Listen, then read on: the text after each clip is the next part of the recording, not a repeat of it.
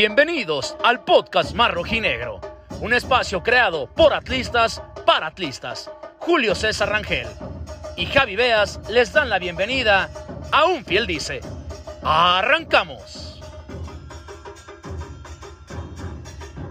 Bien, bien, ¿cómo andan? ¿Cómo andan? Aquí estamos arrancando un nuevo espacio, una nueva transmisión de esto que es eh, un podcast que se llama Un Fiel Dice, un espacio creado por rojinegros para rojinegros. Yo soy Javi Beas y más adelante estaré saludando a mi compañero, a mi amigo, a mi carnal, Julio César Rangel, que también es aficionado de esos pasionales de antaño, que se aguantó mil cochinadas, mil porquerías, pero que hoy está realmente viendo momentos increíbles, momentos muy agradables. Vamos a ir desmenuzando un montón de temas, lo que se aconteció este fin de semana en la primer victoria del certamen, el primer triunfo, tres goles por dos en contra de la máquina cementera de la Cruz Azul. Hay mucho para el análisis. Un equipo que desplegó un fútbol champán, como se está diciendo coloquialmente a través de las distintas redes sociales, ese tiquitaca, qué golazo de Jeremy Márquez, el tipo regresa con creces, un jugador extraordinario, joven, con dinámica, con velocidad y sobre todo con inteligencia. ¿eh? Hay que tener mucha atención con Jeremy Márquez, hay que saberlo llevar, ya es bicampeón, el tipo juega como si tuviese 30 años pateando la pelota y no llega ni a 25, entonces hay que irlo llevando con calma, hay que ir eh, puliendo algunas cositas, lo de la defensiva de los rojinegros del Atlas, el regreso de Julián Quiñones, que cuando está Juju, o cuando está Julián, mejor dicho, dentro del campo, el equipo cambia rotundamente. Sí, se perdió una muy clara frente a Sebastián Jurado, pero así son los delanteros, así son los cracks. Te pueden fallar eh, muy evidente y a los dos minutos se encuentran con otra jugada y te terminan por sentenciar el partido. Mi Julio, ¿cómo viste el partido? Gusto saludarte en una nueva edición de esto que es un piel dice, que también la banda vaya compartiendo para que podamos llegar a más hogares, a más dispositivos móviles y que se vayan sumando a esta familia rojinegra. ¿Cómo andas, mi Julio? ¿Qué onda, mi Javi? ¿Todo bien? ¿Todo bien, mi Javi, por acá? Buenas tardes, buenas noches o buenos días o la hora que nos estén aquí sintonizando aquí en el, en el podcast. Gracias por hacernos el favor de su atención. Y la verdad que pues emocionado por la primera la primer victoria del Rojinegro. Si bien no estaba preocupado que a pesar de uno de seis puntos que teníamos el, el cuadro del Atlas este, había logrado pues solo un, solo un punto de seis y no era una buena cosecha de puntos. La verdad que es un gran respiro que, que se consiga la primera victoria, pero sobre todo este, no se venía jugando mal. Contra América pues fue prácticamente este, un partido muy parejo, muy cerrado. Este, contra Toluca vimos que este, del primer tiempo nos hicieron tres goles y, y estuvimos casi a punto de remontar. Y ahora contra Cruz Azul, este, al parecer el equipo viene de menos a más en todos los aspectos, tanto física como, como trabajo colectivo, trabajo en equipo. Y pues se ve que el equipo viene de menos a más y aparte, como, como lo mencionas, con, dejando muy buen sabor de boca con eso de, este, esos últimos dos goles, los cuales este, después de muchos toques, este, después de abrir el campo, tocar la pelota, buscarle por aquí, por acá, darle la vuelta, y pues que termina haciendo un, un gol de, me parece, 17 toques, ese de Jeremy Márquez, el cual este, le estuvo dando la vuelta en redes, que la verdad que se le reconoce mucho al Atlas y este video dio la vuelta por, por todas las redes sociales del, del golazo y la clase de gol que, que anotó el conjunto rojinegro, pero también queda lo de siempre. No se van a terminar y siguen las campañas de, de que si no fue expulsión, de que al Atlas le, le, ayudaron con esa expulsión de, de, de, Rotondi, la cual, este, como de esas, mi Javi, como esa jugada similar, te puedo mencionar, este, tranquilamente tres jugadas en las cuales sí expulsaron a los jugadores y en, en una de esas, este, la más clara que, que fue precisamente del Atlas, la de Jairo Torres, el cual este contra Pachuca. Sí, contra Pachuca. Sí.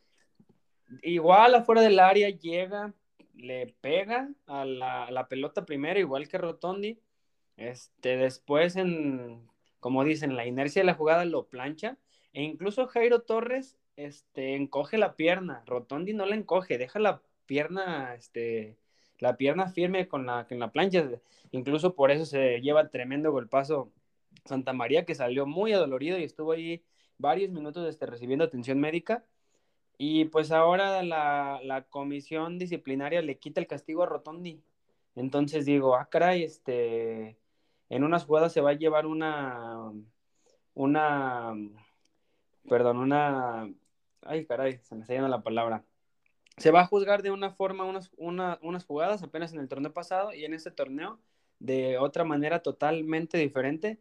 Yo siento que esto va por el tema de que como están haciendo mucho ruido con este tema de en contra de la Liga Orlegui y, y pues todas las cosas que tratan de, de, que se ven, que se enfocan más en las cosas este, de arbitraje que en lo que en verdad juega el Atlas, que en realidad el Atlas 11 contra 11 fue muy, un rival este, mucho superior, muy, muy superior que el, que el Cruz Azul. Desde el minuto 8 Atlas este, anotó el primer gol y estuvo cerca de anotar por ahí el, el, el segundo, la verdad, este entonces, pues yo siento que toda esta presión que engloban todos los medios y en las redes sociales, los, los, los este, aficionados de, de, tantos equipos ya que, que, la tienen literal contra del Atlas y contra del Grupo Orlegui, este, el, es, es, Archundia, ¿verdad? El que está ahorita de, de comisionado del arbitraje, pues siento que sintió la presión y pues prefirió exhibir a, a los árbitros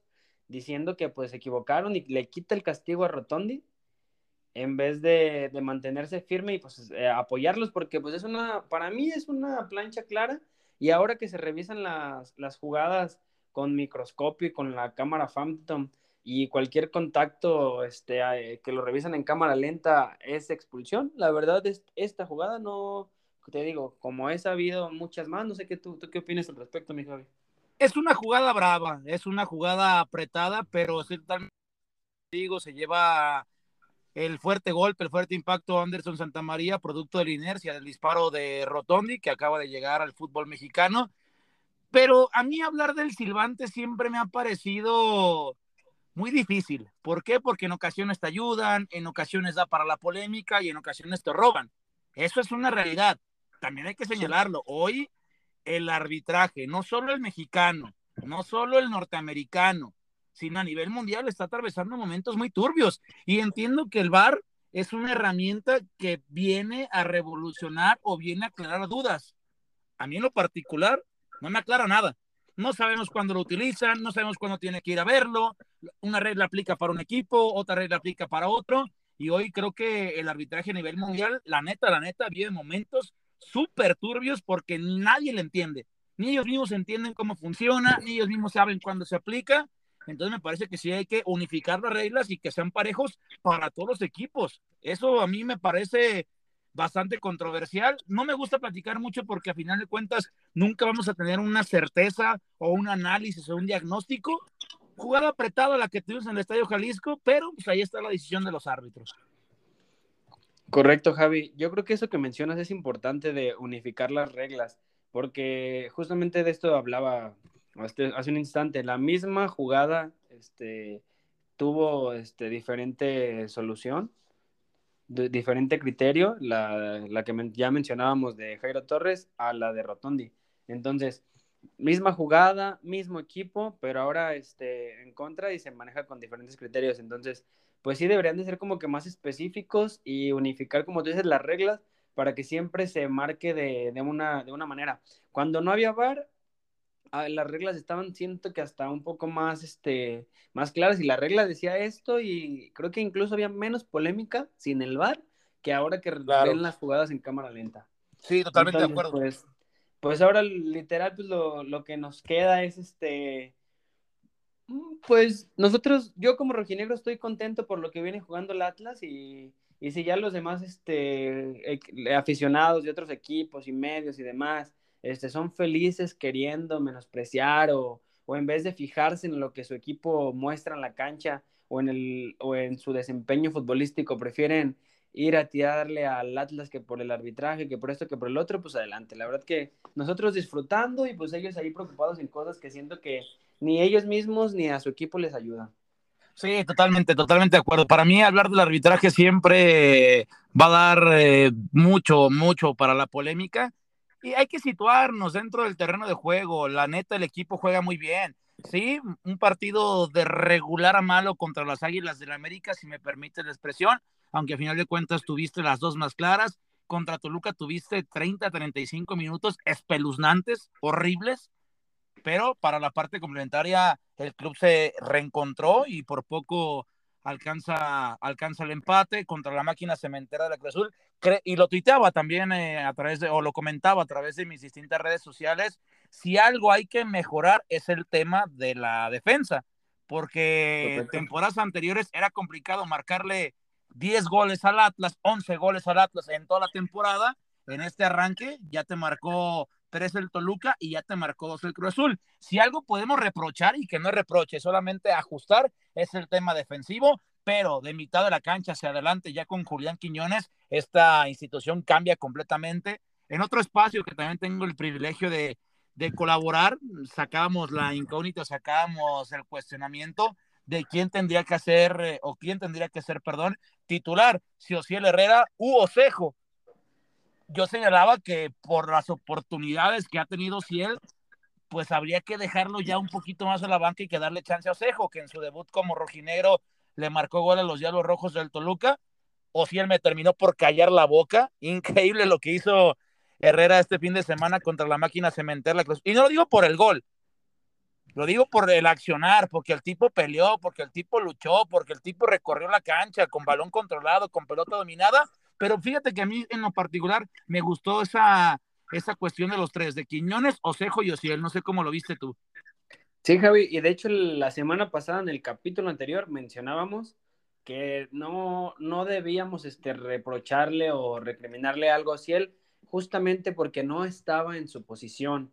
La verdad que él no tiene, no puede retener la pelota, no puede hacer absolutamente nada de, no tiene habilidades de nueve, de todo lo que viene haciendo Furch, y era un peso muy grande para este jugador, querer seguir con el mismo sistema de juego cuando él no tiene las habilidades para hacerlo. Ahora, yo también este, juraba que, no, que iba a jugar este, que iba a jugar de inicio Saldívar con Jeremy, que solamente eh, ambos de, interiores ahí junto con Aldo Rocha y que arriba iba a estar Osejo y Julián. Entonces, cuando veo si él digo, ah, caray, entonces, ¿cómo va a estar ahí raro? Todos nos preguntábamos, todos decíamos, ¿cómo, cómo es que van a salir o cómo es que Ociel vuelve a ser titular si no se le han dado las cosas? Pero ahora nos demuestra que estando en la posición que maneja, que es más cargado a la banda ahí con su, con su velocidad y su gambeta y haciendo el recorrido, la verdad que nos dejó callados y apenas al minuto 8 9 de partido, pues abrió el marcador nuestro querido Negrito de Oro. Bueno, Negrito de Oro es este, es Julián Quiñones, pero... El Saiyajin. Este, sí, pero este, es, eh, lo que pasa que digo Negrito me, se me vino porque también siempre, le, siempre me dice mi, mi esposa que se parece a Osuna. Entonces, el, el, negrito claro, nuestro negrito claro. Ah, sí. De hecho, yo, bueno, mucha gente ya sabrá que me dedico también a la narración, a la narración deportiva y en mis transmisiones, para hacer un poquito más variado el tema de Julián, el Saiyajin, eh, Furch, el emperador, cuando es Ociel, digo, Ociel, Herrera, Osuna, así.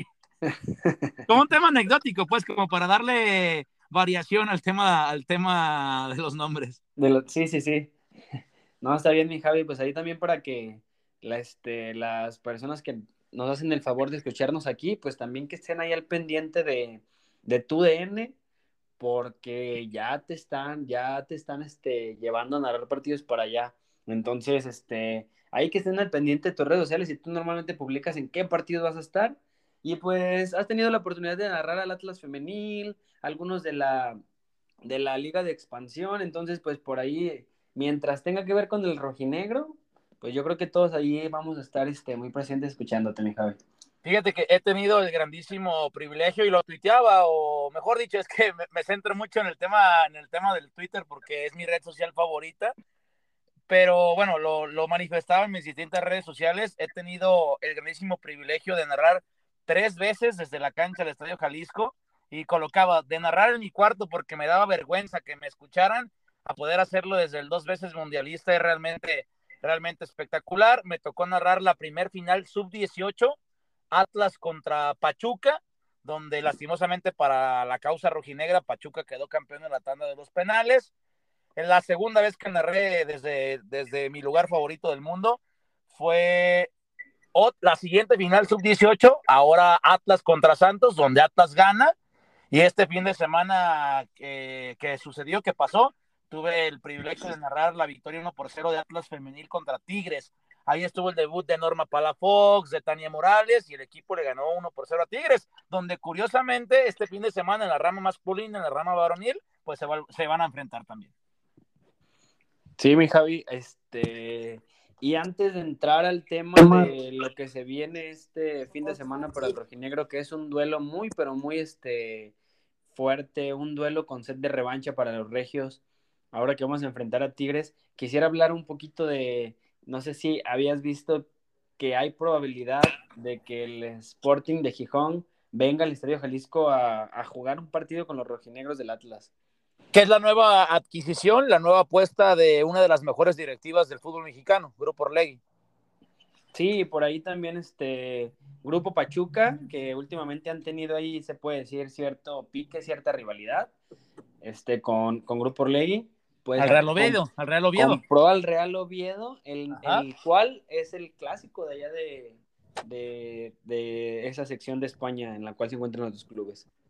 Sí, fíjate, no podemos decir que es un porque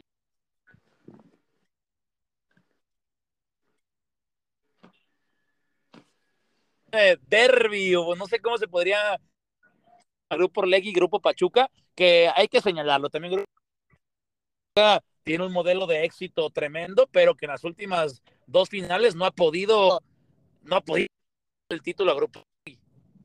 Sí, una contra León y otra contra Pachuca, y ambas este, de grupo, del mismo grupo, y afortunadamente para nosotros, los rojinegros de Grupo Orlegui hemos salido victoriosos. En las dos ocasiones, en las dos ocasiones. Entonces, sí hay una rivalidad que se va a ir incrementando, sin lugar a dudas. Así, así es, Javi. Pues ahora ya para este, entrar de este, directo al tema de Atlas contra Tigres, por ahí este, se escuchaba que tiene un problema, una lesión, Guiñac, no sé la verdad tan, este, no tengo la información tan específica de qué tipo de lesión sea, pero que probablemente no pueda estar listo para el sábado para enfrentar a los rojinegros del Atlas, Javi. Sí, todo apunta a que no podrá tener actividad el francés. Eh, es un tema de una lesión en uno de los tobillos, que es un jugador que la neta, la neta sí marca la diferencia, pero lo platicamos fuera de micrófonos. Hace ya un ratito que Tigres no logra sacarle la victoria, que no logra pegarnos. No, no, la verdad que ahora sí que ha mostrado una, una paternidad este Atlas, el bicampeón, sobre el equipo de la década anterior, Javi.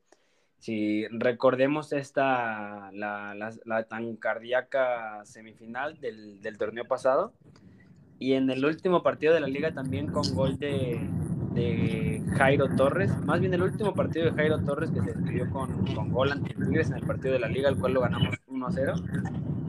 Y si nos vamos un poquito más para atrás, también recuerdo el partido en el cual les ganamos de 1-0 con gol de Furch en el repechaje y fue el que prácticamente el, de los últimos partidos del Tuca Ferretti en ese entonces. El último, el último partido del Tuca como director rico de los Tigres en la repesca, sí, sufrido en aquella ocasión Camilo Vargas en los últimos minutos, en los últimos suspiros del partido sacó un cabezazo tremendo, ¿te acuerdas? Sí, sí, sí, sí. Este, Camilo Vargas, la verdad que con Tigres se ha, se ha lucido también este, en, esta, en esta final de, en, la, semifinal pasada, una pelota que baja Guiñac de, pecho y le remata muy cerca, yo creo que apenas en el área, en el borde del, área chica, y la resuelve muy bien este Camilo Vargas. La verdad es que Camilo Vargas siempre con, con, Guiñac ha recibido goles, pero no los que no, no, sé, no, no sé si los que debería, pero ha tenido muchísimas oportunidades el francés, tanto pero Camilo Vargas le ha atajado muy buena cantidad, sí ha recibido, pero también han sido, ha sido factor para que no sea tan tantos los goles que, le haya marcado. Ya le atajó un penal. Camilo Vargas le atajó un penal a André Pierre Guignac. También, exactamente, un penal, uno de, tantos penales que ha, que ha, este, que ha atajado Camilo Vargas. Me atrevo a decir que yo creo que Camilo Vargas, en lo que tiene el Atlas, ha atajado unos 10 penales no tengo el dato, pero me voy a poner a investigarlo, ya me, entró la curiosidad. pero en la, en la primer, en la, en el primer torneo, cuando, cuando andábamos peleando ese tema del, de la multa del descenso, en un, hubo un solo torneo en el cual paró tres, tres penales. Los este, primeros tres, ¿no? Los primeros tres que le patearon los paró. Creo que sí, los, los, los, primeros tres que le patearon, los primeros tres este, los paró. Desde que llegó ya sabíamos que, o sea, demostró lo, de lo que era capaz Camilo Vargas. En otros torneos también, como, como mencionas, en, torneos posteriores, atajó un penal a, a Guiñac, este, los penales de la, de la, de la, de la final contra León. Te digo, por ahí hay, hay, hay muchos, este, muchos penales atajados por parte de nuestro superhéroe colombiano, el cual me voy a dar un tiempo en la semana para investigarlos y traer el dato la próxima semana, mi Sí, hay que, hay que investigarlo porque es un dato interesante, porque Camilo Vargas es un guardameta increíble en todos los sectores, en todos los sentidos, futbolísticamente hablando, pero una de sus principales virtudes es precisamente el no arrugarse, no achicarse bajo, bajo los tres postes. Yo creo que en la liga, ¿quién será, ¿quiénes serán los porteros que han tenido mayor cantidad de penales atajados? Yo creo que Camilo Vargas ha de rondar por ahí, por este número, ¿no? por la cantidad de penales que ha parado. Y no solo la, la, la, cantidad de penales que ha parado, también por ahí este, el arquero tiene la, eh, la habilidad de irse a rematar eh, cuando es necesario para empatar un partido en los últimos minutos y ha logrado un par de ocasiones conectar cabezazos. Uno en el partido contra, contra Cruz Azul de la Supercopa MX, que en el rebote llega Julián Quiñones y la, la mete pero la verdad que si lo hubiera metido Camilo Vargas, neta que ahora sí me, iba del estadio, como, como, como dicen por ahí. Y aparte ya había notado, ¿no, Javi? Él en Colombia. Sí, tiene el privilegio, ¿no? De los pocos guardametas en marcar un tanto, lo hizo con Independiente Santa Fe. Habrá que buscar la ficha exacta y habrá que buscar el partido exacto para no, para no mentirles a todos ustedes, pero sí sería maravilloso en aquella ocasión ese remate con la cabeza donde lo termina por atajar Sebastián Jurado, yo creo que el gol lo gritamos todos porque te daba la posibilidad de, extender el encuentro, pero si lo hubiese metido Camilo, la emoción hubiese sido al doble o al triple, ¿no?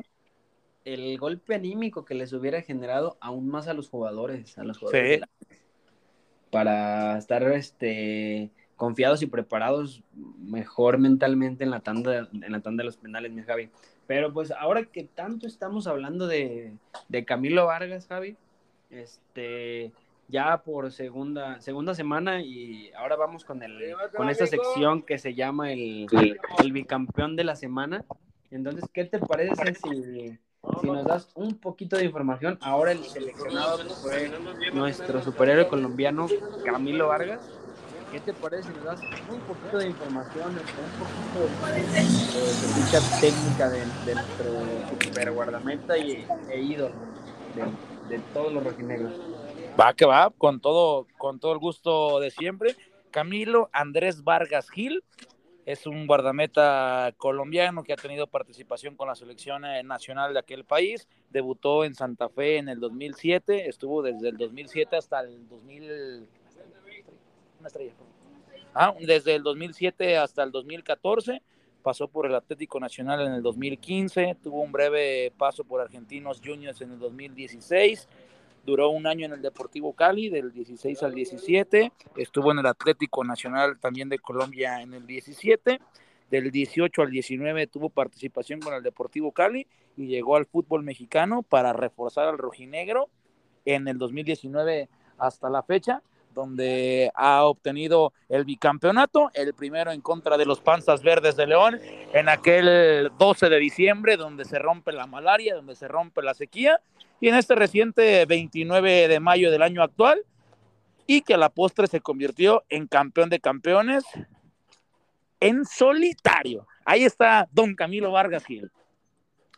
Todo un estandarte para lo que fue la transformación desde pasar de estar peleando el descenso, en el cual fue factor, ya lo mencionábamos, porque sus atajadas nos dieron puntos al parar cualquier cantidad de, penales en esa, en esa temporada. Y también todas las, atajadas increíbles, de Monarcas Morela, Morelia, que le, literal le rematan a 2, 3 metros y saca la, sacaba las pelotas. Y esas atajadas contaron puntos los cuales fueron importantes para, pues para evitar, si bien no ya el descenso, pues la multa más fuerte que rondaba por los 120 millones. Entonces, el colombiano pues prácticamente fue pilar para lo que tan mencionado lema este de, Grupo Orlegui de transformación, de pasar de estar peleando el descenso a ser los actuales bicampeones y campeón de campeones del fútbol mexicano, Javier.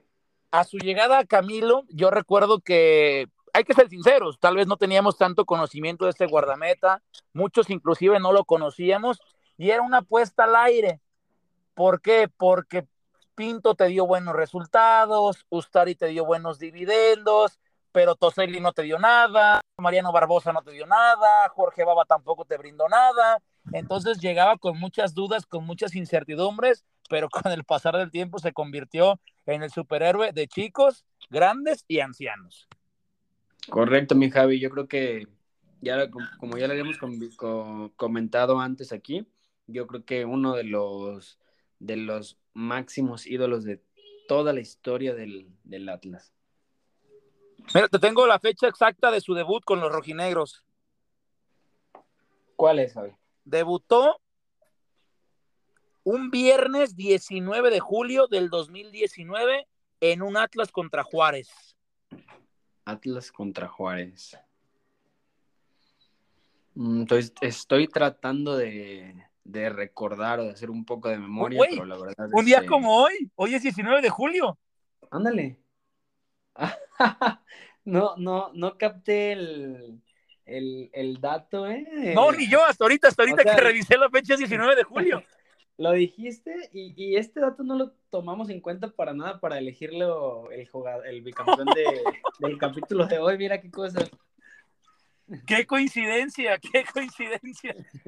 Mira, este, la verdad que ese Camilo Vargas muy atinado siempre, siempre en, todo, aparece cuando debe aparecer, cuando más lo necesitas, ahí está el, nuestro querido guardameta. No, no, increíble. Gracias, don Camilo. No lo teníamos planeado. No es, no es un tema de brujería tampoco, sino salió, salió la suerte. No, yo creo que ahorita, este, ahorita terminando aquí me voy a meter un pronóstico, algo así. Este, a ver si tengo la misma suerte que, que adivine por ahí un par de, un par de, un par de numerillos, mi Javi, la verdad que, que, que, que, gran coincidencia, la verdad. no me la creo. Que son los datos que nos arroja la página de la Liga MX. Sí, yo creo que por ahí ha de haber tenido este, algunos otros partidos, pero este es el debut oficial contra, en la, en la liga contra, contra Juárez, un día como hoy, pero del 2019. Entonces, soy pésimo en las matemáticas. 20, 21, 22, tres años ya tres años. Y precisamente se cumplen tres años de la gestión de Grupo Orleg y por ahí lo veía en la semana, que en la semana también habían comentado ahí en distintas redes sociales sobre este tema. Fíjate, tres años donde al principio tal vez no, no marchó con el pie derecho, estuvo Rafa Puente, no se le ganó prácticamente a nadie, lo terminaron. Sí, era un cuate, un director técnico con una retórica increíble, con unos comentarios súper bien definidos, súper bien estructurados pero que en la cancha el equipo, pues no, no lo acompañaron los resultados. Y yo recuerdo una entrevista que dio para, para TUDN, para Canal 4, ahí en el programa de nivel de cancha, donde Rafa Puente decía, palabras más, palabras menos, pero recalcó, no sé si va a ser con mi gestión, no, va a ser si, no sé si va a ser bajo mi dirección técnica, pero este equipo va a ser campeón bajo el mandato de Grupo Orlegui. ¿Cuánta razón tuvo Rafa Puente Junior? Eh? Totalmente, mi Javi, cuánta razón tenía. Él, la verdad, pues,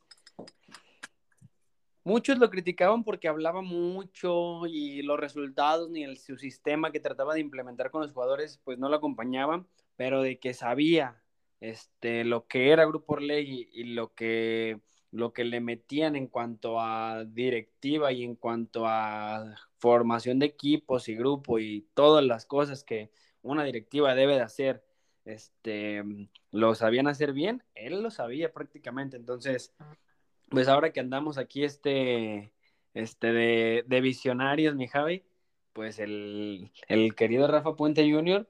lo sabía y se cumplió, y por dos. Y quizás por tres, si sumamos el campeón de campeones que llegó en automático y pudo haber sido por cuatro con la Supercopa MX, que fue un título sacado de la manga, pero que a final de cuentas tenía un significado oficial. Correcto, mi Javi. Sí, la verdad que fue una, una copa sacada de la manga, pero pues ya la habíamos mencionado, la verdad que quién no quiere ganar un trofeo más para sus vitrinas y más nosotros que teníamos una sequía tan larga, ahora sí que cualquier trofeo que cualquier partido, cualquier torneo, cualquier este trofeo de promedio, pues obviamente que lo queremos ganar. Totalmente, porque ya transformamos esa, esa ideología. Así es, mi Javi. Este, pues mi Javi, este, dan, haznos el favor de, dar tus redes sociales para que te sigan por ahí este, nuestros, nuestros queridos este, escuchas, todas esas personas que nos hacen el favor de, escucharnos y pues por ahí de una vez que nos hagan el favor de, compartirnos, mi Javi. Sí, para todos los fieles de Un Fiel Dice, estamos en todas las redes sociales como arroba el Javi ahí subimos información del rojinegro y del mundo deportivo en general. Las tuyas, las tuyas. Este, yo estoy como J. César Soy en, en Twitter y en las demás Julio César Rangel, tanto en Instagram como, como en Facebook. Este, nuestra principal, pues siempre es Twitter, ahí es donde se manejan un poquito más de, de, de noticias. Y también, este, la, de una vez les comparto, estamos como un fiel dice podcast, tanto en Twitter como en Instagram y en Facebook. Ahí este, compartimos este, muchas imágenes de anécdotas, imágenes históricas, el día a día del, del rojinegro y todo para que usted esté enterado de, nuestro amado y querido equipo. Viejo, hay que mojarnos también con el pronóstico. En un fiel dice, somos fieles a decir lo que creemos. Eh, eh, sí, toda la razón. Este, de hecho, se me había, ya se me pasaba, mi Javi, qué bueno que tienes tú el, el, libreto en la mano. Por cierto, recordando, en la semana pasada yo decía 2-0 y tú decías 1-0, ¿ah? me parece, con, en el partido de Cruz Azul. y somos fieles a no atinarle también.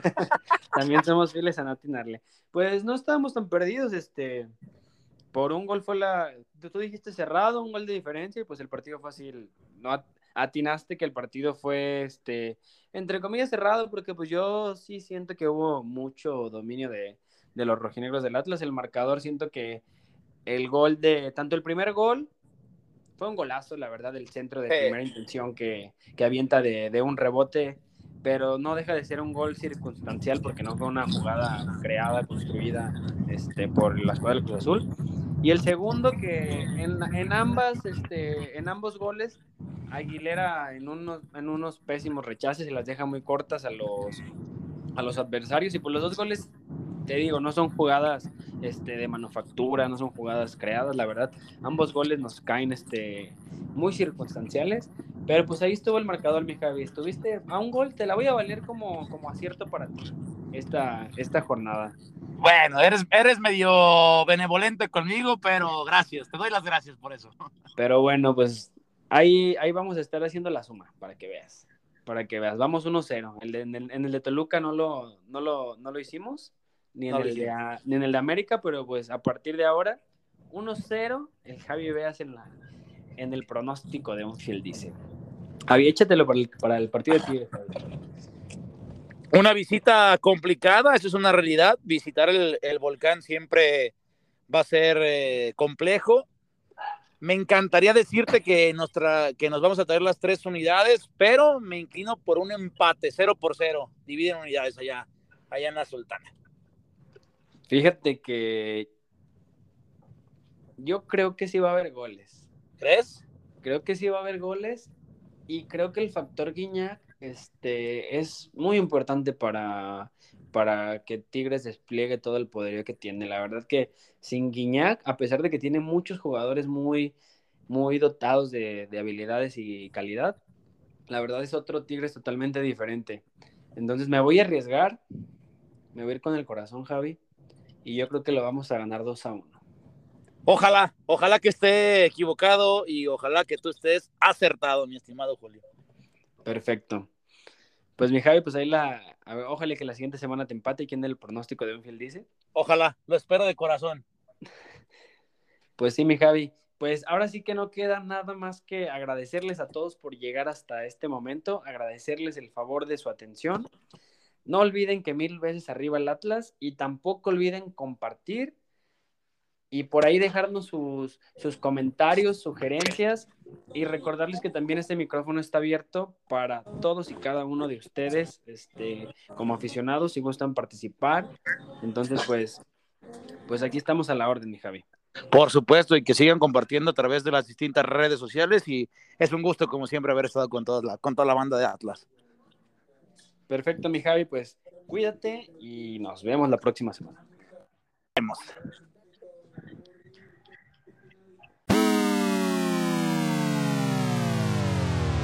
you